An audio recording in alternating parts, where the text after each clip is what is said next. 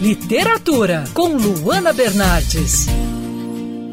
Hoje eu tenho uma dica para aquela criança que já começou a ler, já passou da fase de engatinhar na leitura e agora começa a ler livros com um pouco mais de texto. O Jardim de Chloe, da Renata Bicalho, conta a história de uma menina cheia de imaginação que cria profissões e personalidades para cada boneca que tem.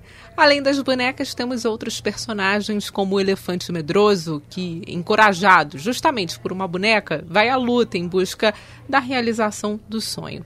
Essa, particularmente, é a minha parte favorita do livro. Com muita delicadeza, a escritora aborda o medo e a superação de uma forma muito bonita.